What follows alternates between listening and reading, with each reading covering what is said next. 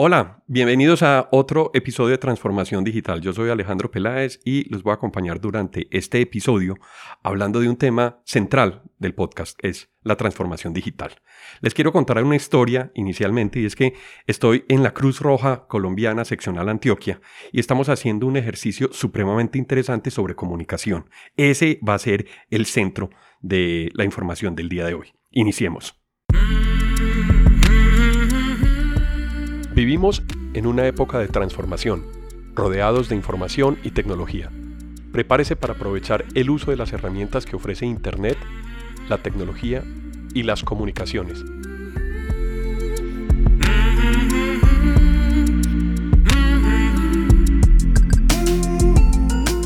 Conózcalas y aprenda cómo usarlas mejor. Bienvenidos.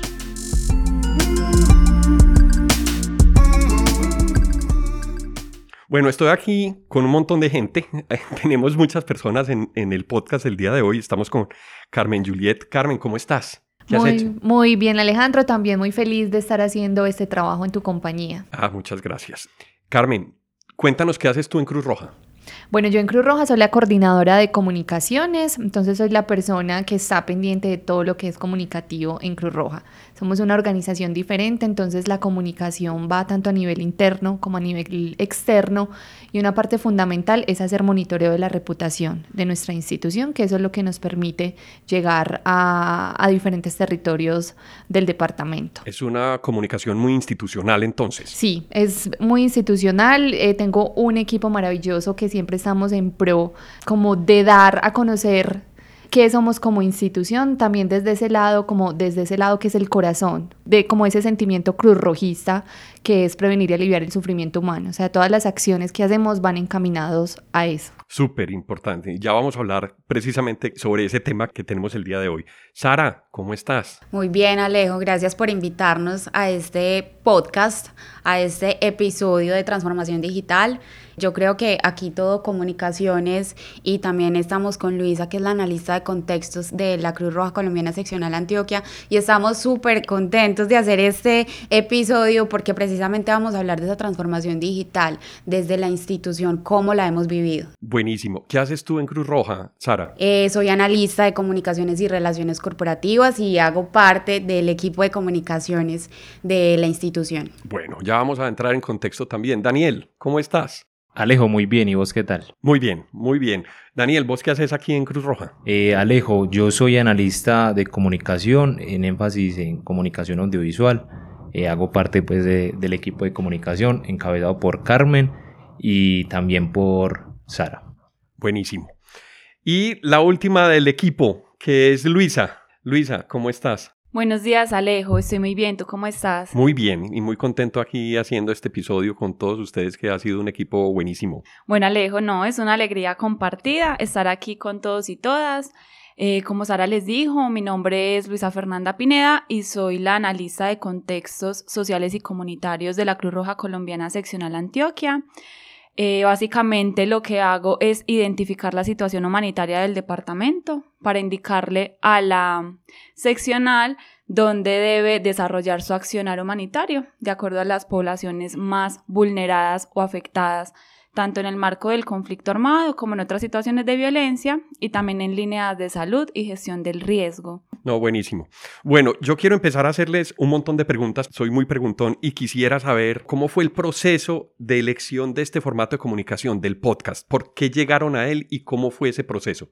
Bueno, Alejo, yo quiero empezar contándote pues que nosotros antes de, lo sucedido con la pandemia, porque yo creo que ha sido pues como la situación que de alguna u otra forma nos ha encaminado a la transformación digital.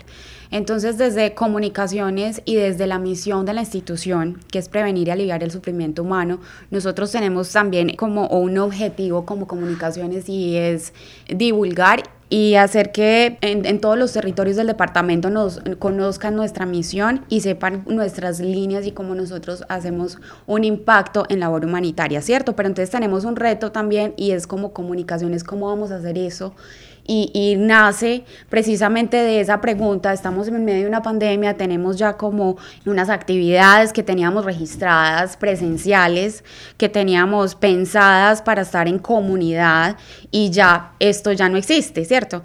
Entonces, la pregunta es, entonces, ¿qué vamos a hacer? Nosotros venimos realizando desde comunicaciones radio, ¿cierto? Pero entonces también esta radio ya no, ya no se puede hacer presencial, se tiene que hacer a través de plataformas digitales. Entonces decidimos, bueno, entonces, ¿qué empezamos a hacer? Ahí nace, bueno, entonces hagamos un podcast. ¿Cierto? Hagamos un podcast, eh, empecemos a mirar otras herramientas que nos vinculen y que pues afortunadamente el podcast y todas las plataformas digitales nos dan como esa posibilidad de el alcance, o sea, mayor cobertura. Entonces ya no solamente vamos a estar, digamos, en un territorio o en un salón o, o estamos haciendo una cátedra o un grupo de estudio en el que estamos con 40 personas, sino que pues esto nos va a, nos va a generar mayor alcance. Entonces yo creo que es la respuesta a, a, a eso que nos preguntas es cómo pensamos esta otra herramienta que es el podcast, frente a la transformación digital, es a raíz de que nos cambia completamente el panorama. Entonces eh, nace a partir de, de, esa inquietud de cómo vamos entonces a empezar a realizar esta transformación y cómo vamos a mostrarle a las comunidades y cómo vamos a emprender los caminos de, de labor humanitaria eh, de otras formas. Es como lograr otro tipo de audiencia y llegar y extender el alcance que ya empezaban a tener con, con la radio, pero hacerlo extensivo a un medio digital. ¿Cuál ha sido esa diferencia entre hacer radio y hacer podcast? Bueno, yo creo que para nosotros como equipo de comunicaciones ha sido un reto. Nosotros venimos haciendo radio tres, cuatro años y, y, era un proceso que hacíamos cada ocho días y era un proceso incluso que para nosotros ya era como muy tranquilo. Ir con un invitado, conversar, las conversaciones eran como estar en la sala de la casa, porque también tratábamos temas que incluso eran complejos, pero nuestra intención es que el oyente lo pudiese escuchar de una forma muy simple.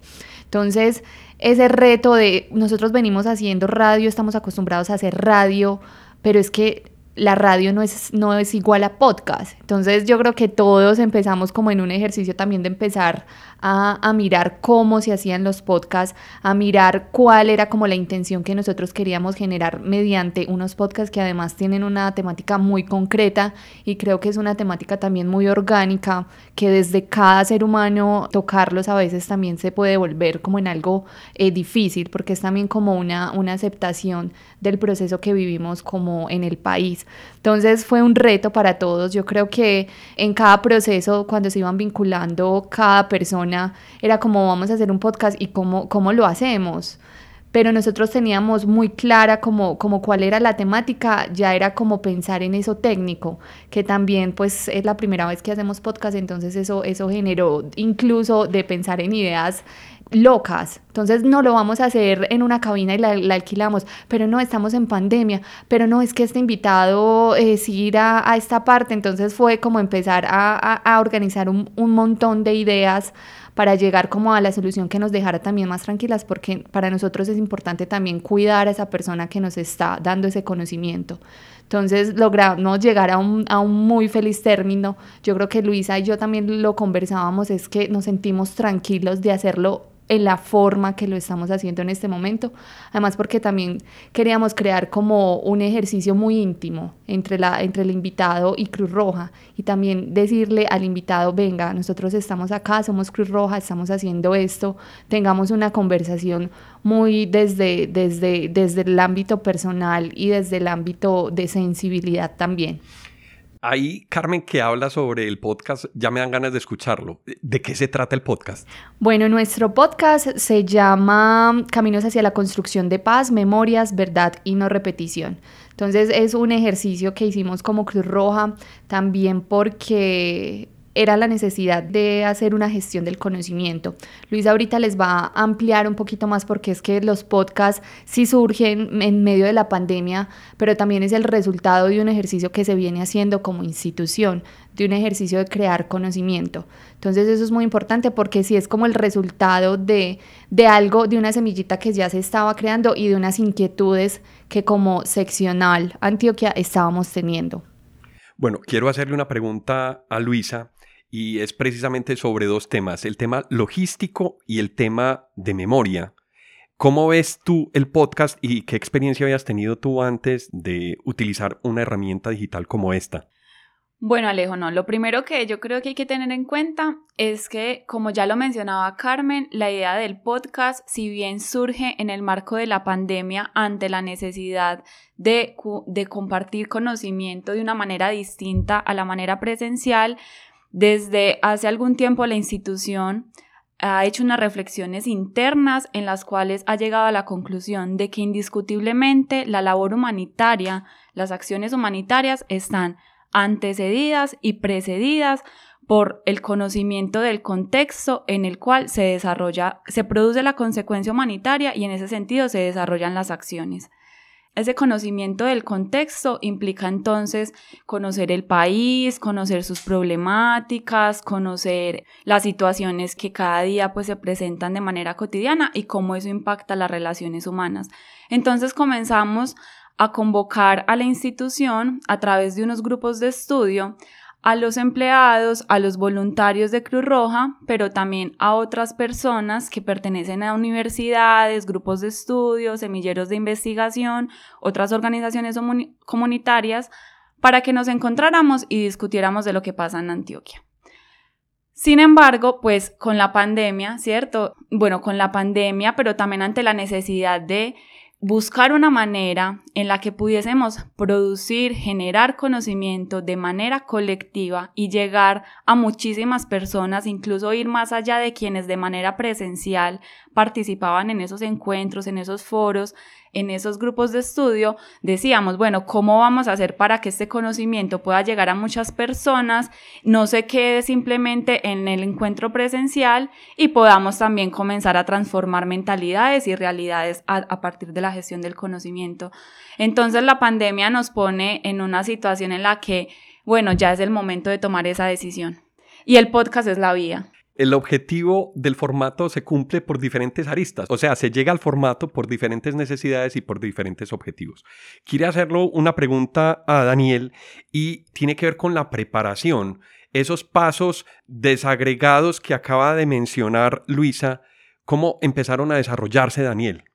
Sí, Alejo, mira, antes de empezar a hablar de esos pasos, yo creo que es indispensable tocar el punto de que en particular en la institución, hay que hablar de un target de manera muy amplia, porque estamos tratando un, público muy general. Entonces yo creo que también es indispensable hacer a colación a que la institución está pasando por un proceso de liminalidad digital, por decirlo así.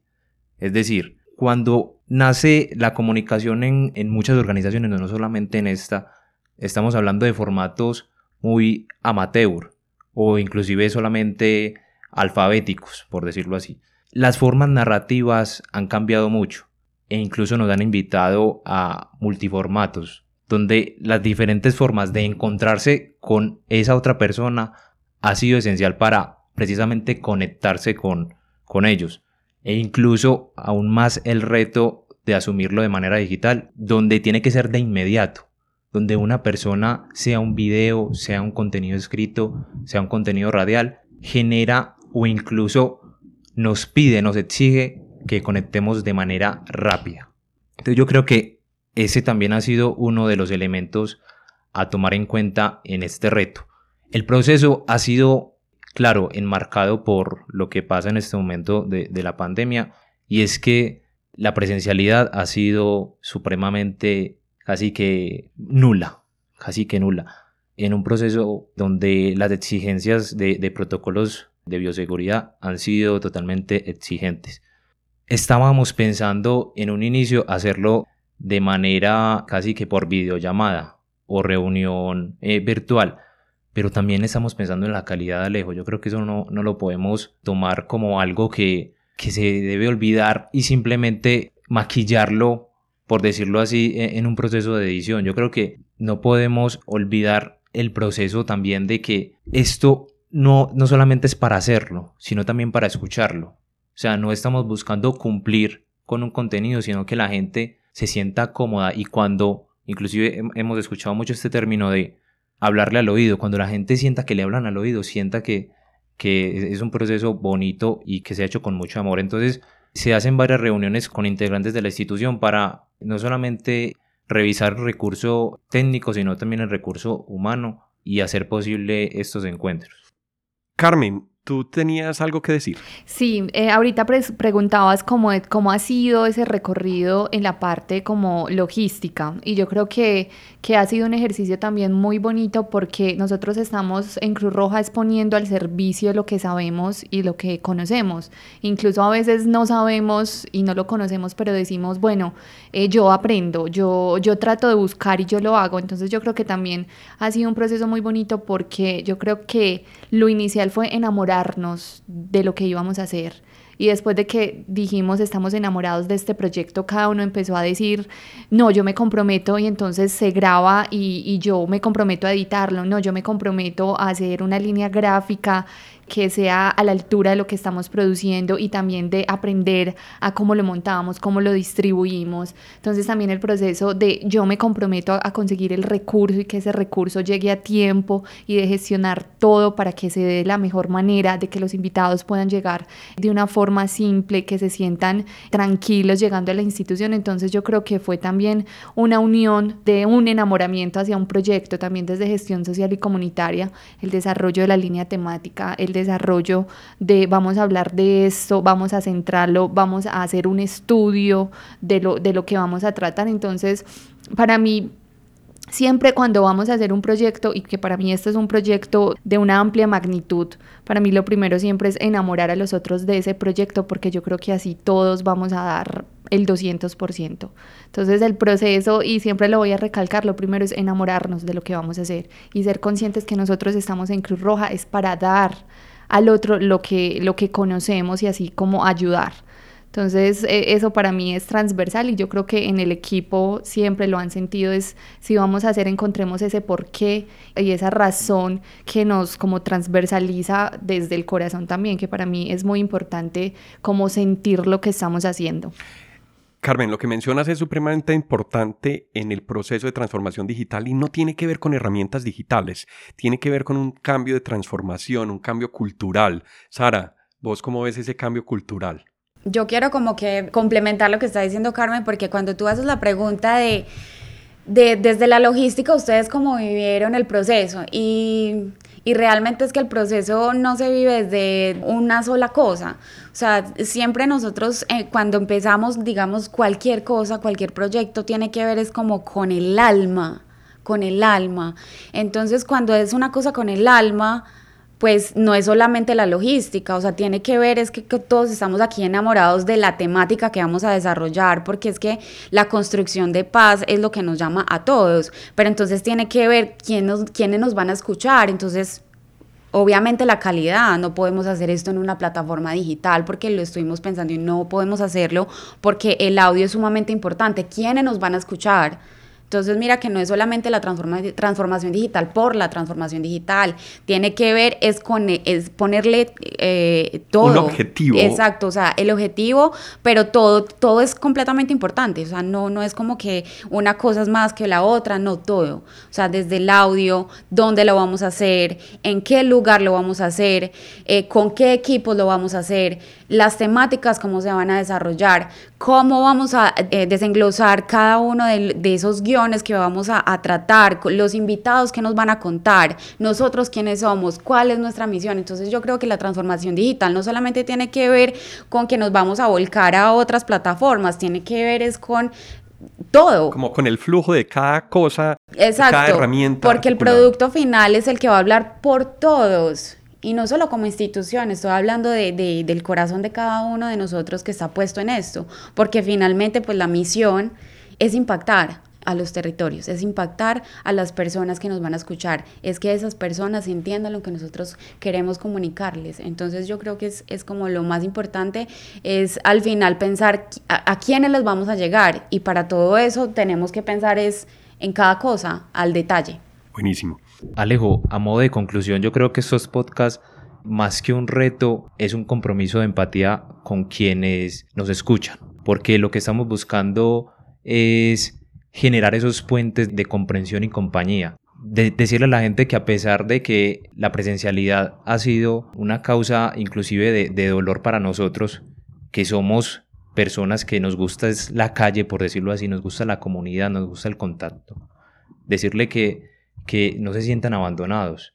O sea, que inclusive nosotros estamos ahí siempre, 24/7, acompañándolos, no para ofrecerles un contenido, ni siquiera un mensaje, sino para ofrecerles comprensión y compañía.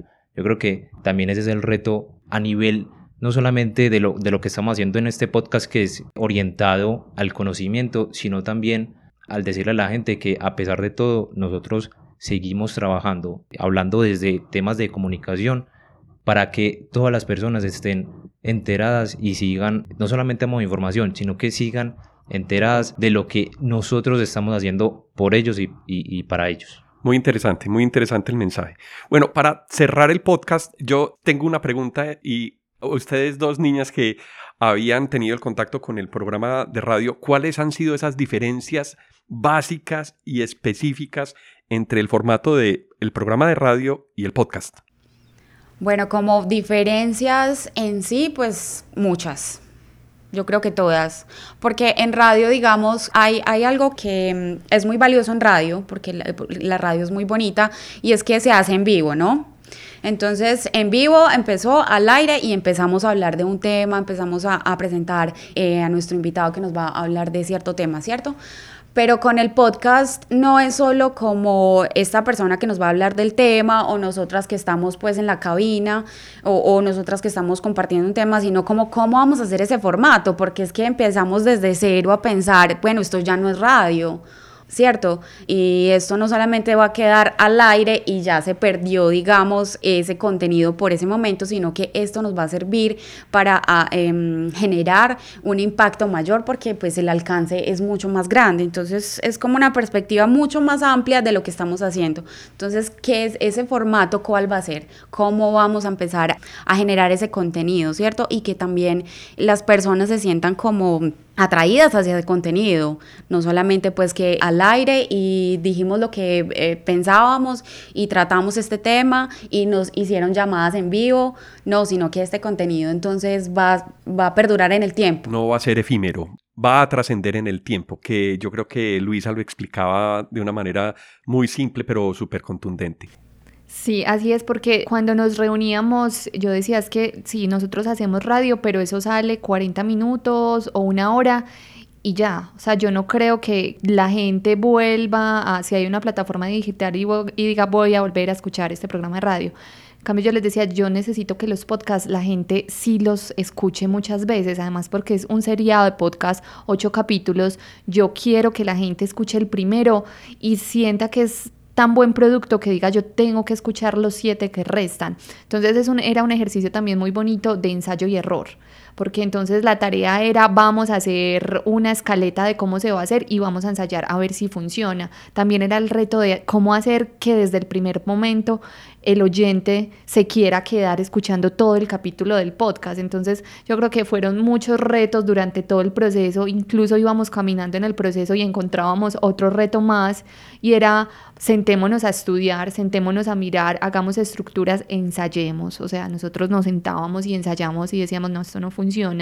No, yo creo que esto sí a la gente le llama. Y también hacían un ejercicio, mm, eh, hacíamos un ejercicio es como oyente, yo que quiero escuchar, o sea, ¿qué me conectaría? Entonces yo creo que también todos, puede que en otra época sí escucháramos podcast, pero nos volvimos consumidores de podcast durante toda esta producción porque era necesario conocer y entender como los formatos. Si bien nosotros tuvimos que elegir un formato, pues sí nos dimos la pela de decir, bueno, esto hay gente que lo hace así, hay gente que comienza así, hay gente que vaya hacia un voz pop, nosotros como lo queremos.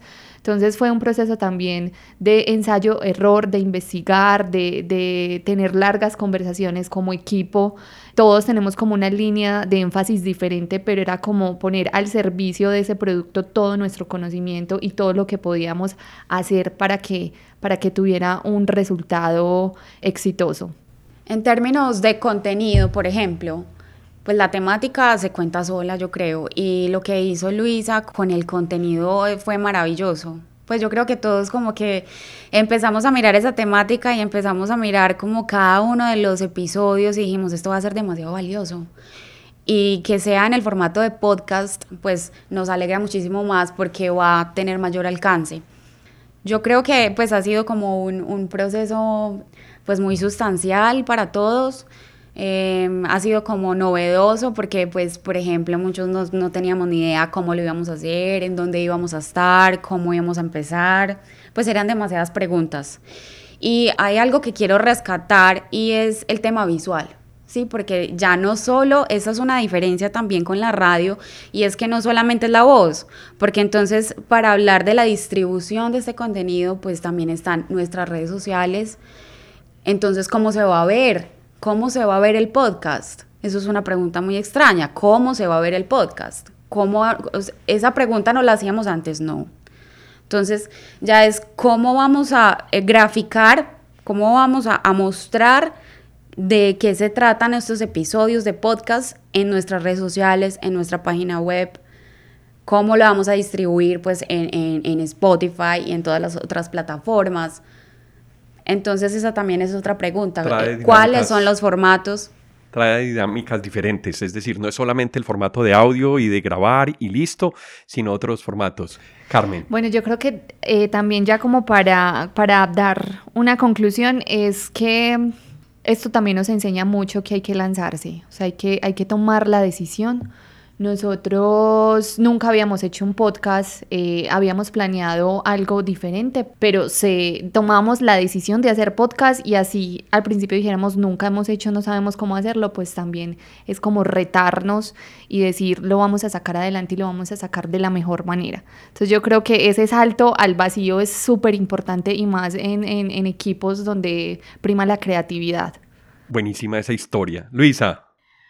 Alejo, yo como pues como una reflexión final, pero que también ha sido una reflexión muy personal, es que para quienes de una u otra manera nos hemos resistido muchas veces a dar ese salto, a sumarnos a esa transformación, porque las relaciones personales, el contacto con la gente, el, el contacto con el otro, visual, físico, es importante. Una experiencia como esta de grabar podcast por ejemplo, a mí me ha enseñado que hay que buscar otras maneras de tener ese contacto y que el hecho de no estar físicamente con esa persona no significa que yo no pueda establecer una relación íntima a través de la palabra, pero también a través de la imagen, en este caso del podcast, e impactar su vida. Entonces, yo creo que la invitación es, es también esa, es Ah, no significa que vamos a dejar de lado las relaciones humanas de manera física y que eso deja de ser menos importante, sino tener también una apertura a esas otras maneras de hacer, de estar y de compartir con el otro. Potente mensaje el que acabas de dar ahí, Luisa. Muy interesante el ejercicio. Bueno, para cerrar, ¿cuándo sale el podcast? ¿Cómo es el proceso de lanzamiento y de difusión? Bueno, yo creo que el podcast eh, lo tenemos planeado para que esté entre finales de noviembre, inicios de diciembre, pues esto además es una planeación que no solo es podcast, sino es hacer e invitar a hacer un ejercicio de memoria a otras personas. Esto va a ir acompañado como de otro producto, que es algo más interno institucional, pero que también estamos trabajando en ello para que sea algo que denote como un producto... Un documento digital. Eh, que materialice la esencia del podcast. Sí, o sea, no, va a ser algo físico, pero que te invite a ir a eso digital, que es también nuestro interés que nos escuchen. Entonces, de acá en adelante eh, sigue un trabajo arduo, un trabajo de poner eso visual, de planear las estrategias concretas de cómo va a salir, cuándo va a salir, por qué, por qué canales va a salir, a quiénes le va a llegar, cómo vamos a hacer una difusión masiva, pero también hay que hacer una difusión a entes que son importantes para nosotros de una forma más concreta. Entonces, esto yo siento que es la mitad del camino sí, sí es un avance muy importante la grabación, pero después viene un camino que hay que recorrer y que hay que ser también como muy estrategas en la forma de difundir, porque es un contenido valioso y es un contenido que queremos y deseamos desde el corazón que lo puedan escuchar muchas personas. Buenísimo. Bueno, muchachos, muchas gracias por compartir esta experiencia que tuvieron ustedes al interior de la Cruz Roja. Muchas gracias por estar en transformación digital y por dejarnos esa experiencia y esa enseñanza que yo creo que también va a ser muy, muy interesante para las personas que nos escuchan. Mil, mil gracias.